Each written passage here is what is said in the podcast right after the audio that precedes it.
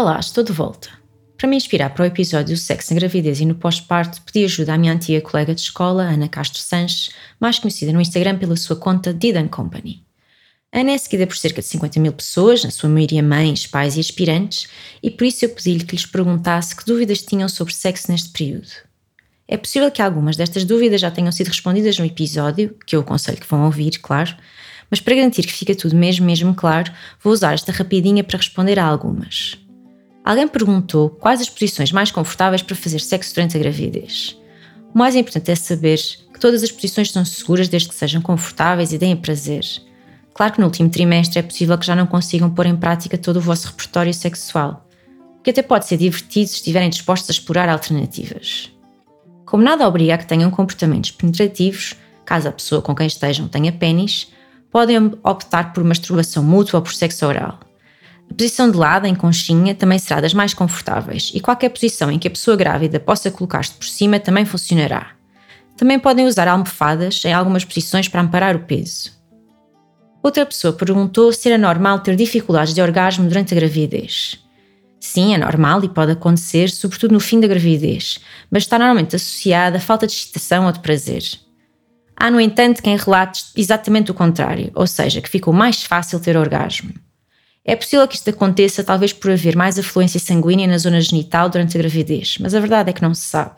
Honestamente, não encontrei grandes estudos sobre isto. As boas notícias são que, mesmo que haja dificuldades a este nível no, na gravidez, no pós-parto as coisas tendem a melhorar. É preciso ter paciência. Entretanto, alguém pergunta: quanto tempo após o bebê nascer devemos esperar para recomeçar a atividade sexual? Para quem ouviu o episódio, este é fácil. Não há um tempo recomendado, apesar de ser comum apontar para as seis semanas pós-parto, caso não tenha havido complicações no parto. Isto não quer dizer que muitas pessoas não se sintam confortáveis e com vontade antes destas seis semanas e que outras se sintam confortáveis apenas vários meses depois. Lembrem-se, a atividade sexual não é penetração, pode ter-se muito prazer a fazer outras coisas. E outra pergunta: a diminuição do desejo sexual durante a amamentação é mito ou realidade? Se ouviram o episódio, também sabem que a resposta correta é que é uma realidade. Quer seja devido a razões hormonais ou não, é comum que as pessoas que amamentam sintam menos desejo e tenham mais dificuldades em lubrificar. Um lubrificante pode ajudar, mas o mais importante é compreender que a relação com o nosso corpo também se alterou. O mesmo corpo que nos dá prazer agora também serve o propósito de alimentar. É preciso calma e conversar em conjunto sobre o impacto que estas alterações têm ao nível individual e de casal. E no seguimento da pergunta anterior temos uma mais geral, que é quando é que se volta a ter desejo sexual? Não é só a alimentação que tem impacto no desejo, há uma série de aspectos, na sua maioria emocionais e sociais, que afetam o desejo. Temos de integrar um papel social e relacional novo e com isto vêm necessariamente desafios, nomeadamente ao nível da fadiga. Nestas condições, o desejo dificilmente voltará de forma espontânea. É preciso redescobrir o erotismo na relação connosco e com a pessoa com quem estamos, para que o desejo volte a florescer. Agora uma pergunta sensível. Alguém perguntou se a sensibilidade muda no pós-parto. Se houver o episódio e a entrevista com a Inês Tavares, terão ficado a saber que os fatores biomédicos não parecem explicar este tipo de alteração no pós-parto. Há quem especule, e eu vou sublinhar que é uma especulação porque não há dados de investigação neste sentido, que em alguns casos pode ter havido danos nos nervos pélvicos ou na artéria pudentária, que eu espero estar a dizer bem, durante o parto vaginal.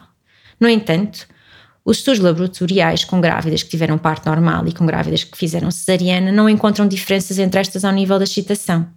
O meu conselho é que, caso sintam alterações ao nível da sensibilidade, que procurem fisioterapia pélvica.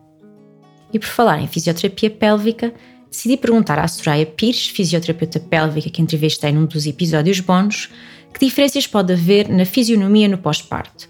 Vão ouvir a resposta da Soraya por WhatsApp, que nestas coisas mais vale perguntar a quem sabe depois de ter tido um bebê, o corpo, aliás a pessoa, uh, não é mais a mesma, não é? Embora se ergam vozes para que amemos o nosso corpo, ainda gritam mais alto aquelas que, que nos impedem de fazê-lo. Uh, há de facto muitas mudanças no corpo depois de parir, independentemente do tipo de parto.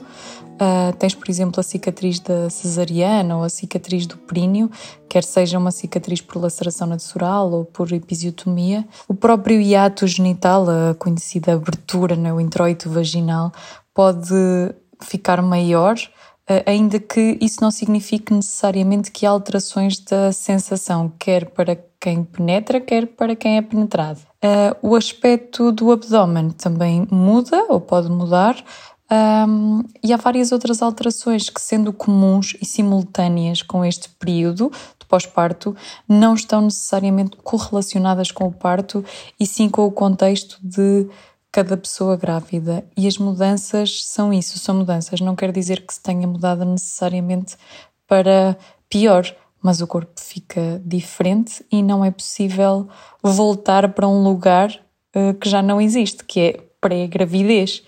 O que não quer dizer que o lugar onde estamos agora seja pior. Era o que eu queria ressalvar aqui. Ainda relacionado com a resposta da Soraya, alguém perguntou: Tive um parto normal, será que estou mais larga lá embaixo? Este é um medo comum, mas como acabamos de ouvir, alterações da fisionomia não implicam alterações da sensação. Muitas pessoas queixam-se do contrário, sobretudo se sofreram episiotomia. Nestes casos, a fisioterapia pélvica pode ajudar tanto na recuperação como a tratar a cicatriz. Para fechar, queria ler-vos duas perguntas que têm a ver com dificuldades do foro relacional. Como gerir a libido do companheiro quando a nossa imigrou? Como manter a chama acesa se a vontade é literalmente zero? Às vezes até penso que ele vai arranjar fora. Ora bem, estas são preocupações comuns, sobretudo nas relações heteronormativas. Por serem tão comuns, eu vou dedicar um episódio inteiro apenas a questões relacionadas com o desejo sexual. O desejo é provavelmente o meu tema preferido da sexualidade e estou mesmo contente por estar a preparar este episódio para vocês. Esta rúbrica do Sex and More chama-se Rapidinha e é uma espécie de diálogo com a comunidade. Se tiveres alguma dúvida, sugestão ou se achares que cometi algum erro científico, podes escrever-me. O meu nome é Leonor Oliveira e sou autora do Pronto a Despir, que podem encontrar no Instagram. Sou psicóloga clínica, terapeuta sexual e estudante de doutoramento em sexualidade humana no Porto. Este podcast é uma parceria entre o Pronto a Despir e a Quickie, que é uma aplicação de dating e gaming com foco na sexualidade, que dá pontos para gastar em artigos que contribuem para o bem-estar sexual no seu site quickie.com. O som foi captado pelo Eli Moraes e a edição é do Guilherme Tomé Ribeiro.